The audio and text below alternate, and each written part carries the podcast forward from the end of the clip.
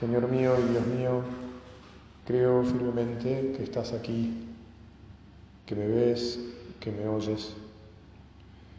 Te adoro con profunda reverencia, te pido perdón de mis pecados y gracia para hacer con fruto este rato de oración. Madre mía Inmaculada, San José, mi Padre y Señor, Ángel de mi guarda, intercedan por mí. Tal vez pueda parecer que me he puesto monotemático, pero todavía nos falta, en realidad hay muchas más cosas, ¿verdad? Pero podemos considerar, como habíamos anunciado, los testimonios de la fe. Es decir, eh, esa lista maravillosa que nos trae la carta a los hebreos de nuestros antepasados y cómo ellos han creído. Porque la verdad es que no solo es que nos hace bien, lo necesitamos. Necesitamos volver a, escuchar y meditar eh, las historias de quienes nos han precedido en, un camino y, han alcanzado la meta, en un camino que, como decíamos antes, no es que sea tan fácil. Vamos a ser sinceros, tampoco es que sea tan difícil, ¿no? Pero que por ser como es, está bueno. ¿eh? Que haya testimonios. ¿Te acordás que la carta a los hebreos empieza dando una definición de la fe? Dice, la fe es la garantía de los bienes que se esperan, la plena certeza de las realidades que no se ven. Y casi que uno se pregunta si esto es una definición de fe o si es una definición de esperanza. Y en realidad el objeto de la fe, el objeto de la esperanza, es bastante parecido, por no decir el mismo. La fe es sobre algo que se nos ha enseñado, se nos ha dicho. La esperanza es sobre algo que esperamos que llegue. Pero en cualquier caso, ambas son una garantía de, de otro. Es la garantía que nos da Dios. Creemos, como decíamos antes, creemos, le creemos a Él. Creemos en Él, pero le creemos a Él. ¿no? La plena certeza de las realidades que no se ven. Las realidades que no se ven que en realidad a veces se chocan con las realidades que vemos. Porque todos nosotros, naturalmente, por ser seres humanos, tenemos aspiraciones, tenemos deseos, es natural que los tengamos. Y Jesús incluso nos los pone en el corazón. Él mismo nos, ayuda con nuestros buenos pensamientos, con la, la aspiración a que haya bien en nuestra vida y en la vida de los demás, ¿verdad? Sigue diciendo,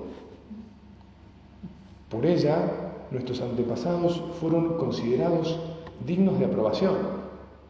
O sea, por tener fe, por tener en el corazón cosas buenas, fuimos considerados dignos de aprobación.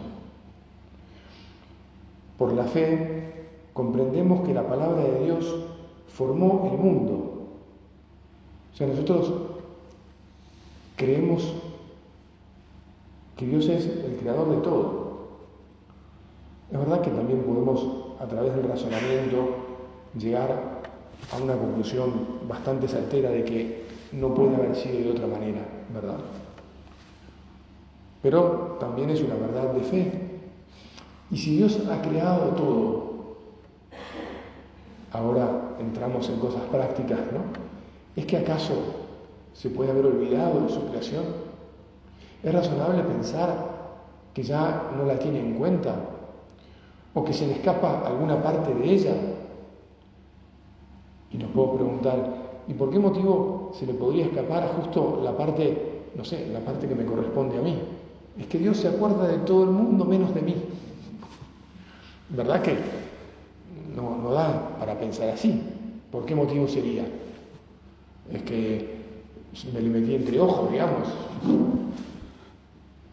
No parece compaginarse con la idea de un Dios que por ser Dios tiene que ser bueno, ¿verdad?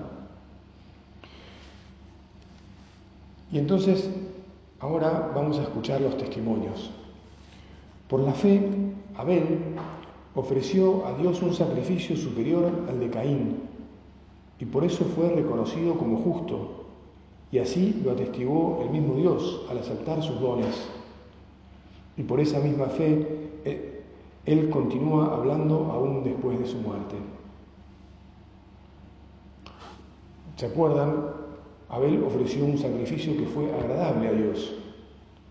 Caín, su hermano, no lo ofreció con el mismo corazón y no agradó tanto a Dios. No es que Dios se las agarró con Caín, pero bueno, Caín tuvo envidia y terminó matando a Abel. Después Dios lo tuvo que proteger a Caín porque Caín tuvo miedo y pensó, ahora me van a matar a mí. De todas maneras, digámosle al Señor que, tenemos, que queremos tener un corazón creyente y por lo tanto que tenga siempre buena intención, como la de Abel. Esto, atenti, importante lo que ahora vamos a meditar. El hecho de que Abel haya sido, pongámoslo así, inocente, es decir, con buenas intenciones, no quiere decir que tengamos que ser tontos y que la fe sea, para ser verdadera, un llamado a la candidez.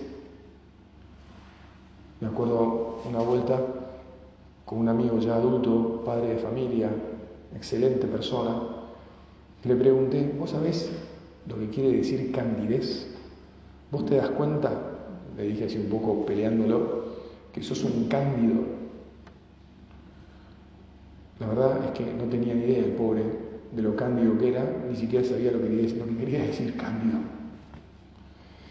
Y se lo tuve que explicar y, y le ha llevado bastante tiempo enterarse, porque es un tipo tan bueno que no concibe que los demás puedan ser menos buenos o malos. Y entonces eso le ha traído dificultades importantes en la vida.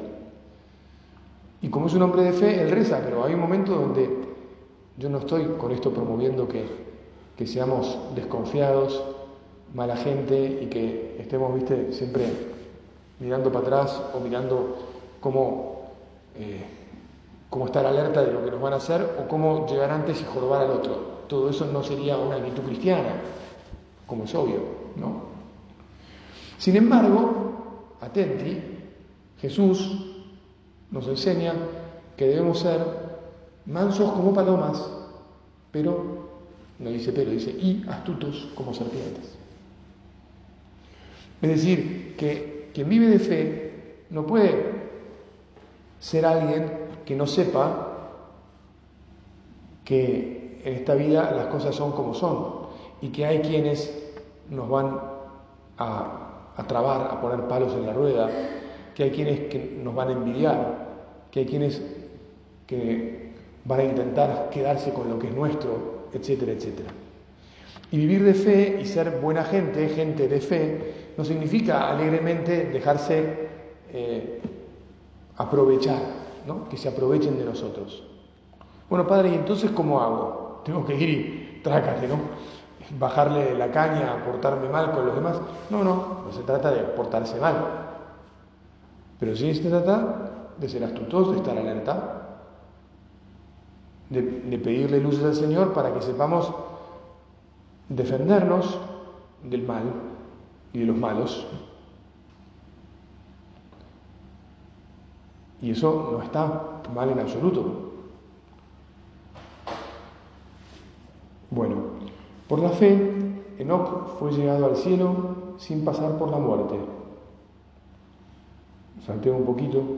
Por la fe, Noé, al ser advertido por Dios acerca de lo que aún no se veía, animado de santo temor, construyó un arca para salvar a su familia. Así, por esa misma fe, condenó al mundo y heredó la justicia que viene de la fe. Noé creyó en lo que Dios le reveló, que vendría el diluvio. ¿Te acordás? Un diluvio del que después Dios, dice la escritura, el lenguaje muy, muy humano, se arrepintió, ¿no? Y, y juró que nunca más, o prometió que nunca más volvería a tomar esas medidas. En cualquier caso, todos se reían de Noé. Así lo cuenta la Sagrada Escritura. ¿Qué es lo que importa que entendamos?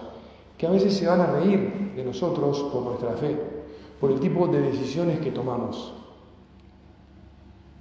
Yo me acuerdo ahora, y te cuento, de una mujer, hace años ya, debe ser más de 15, en, en, en otra ciudad, nada que ver, ¿no? pero que me dijo, padre, este, estoy embarazada. ¡Qué alegría! Felicitaciones. Padre, no sabe lo que significa estar embarazada. De vuelta voy a tener que enfrentar todas las críticas de mi familia, de la familia de mi marido y de cuanta, ya no sé si de llamarla amiga o, o lo que sea. Bueno, y además que esta no es una cuestión exactamente de fe, ¿verdad? Estar abierto a la vida no, no es exactamente porque uno tiene una fe, pero bueno, evidentemente la fe favorece una actitud de amor y de generosidad, ¿no? Pero se iban a reír de ella y, y, estaba pensando qué fiaca que me da tener que enfrentar las burlas. Mucho, mucho, mucho no, no le llegó a importar porque después tuvo además otros dos hijos, pero, pero bueno. Este, en cualquier caso, es real que de Noé se rieron y, se burlaron y de, y de vos y de mí y de los que tenemos fe y de los que actuamos conforme a, a los designios que Dios pone en nuestra vida y en la vida, en las cosas. Eh, bueno, los, los que pretenden hacer la suya, vivir a su manera, saber más que Dios, creer que son ellos los hacedores del bien y del mal y de, todo lo demás, se van a burlar. Entonces tenemos que estar prevenidos y tenemos que pedirle fortaleza al Señor y tenemos que pedirle buen humor y tenemos que pedirle saber tener una buena cintura. En la vida es muy importante, te diría que más importante que una buena cabeza es muy importante una buena cintura. Cintura mental, por favor, me estoy refiriendo. Cintura mental para esquivar eh, los, bueno, las artimañas de los enemigos. Para decir, bueno, viene por acá, mira. Le digo, le digo, le digo un poco, le digo lo que se me da la gana, porque por la caridad no tengo necesidad de estar diciéndole exactamente lo que no le interesa ni tiene derecho a saber.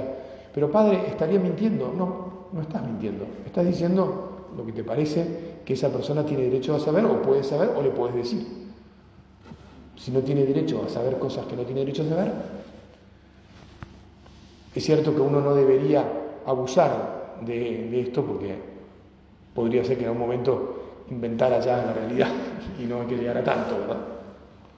Pero es parte de la astucia necesaria para vivir en un mundo donde hay otros que se aprovechan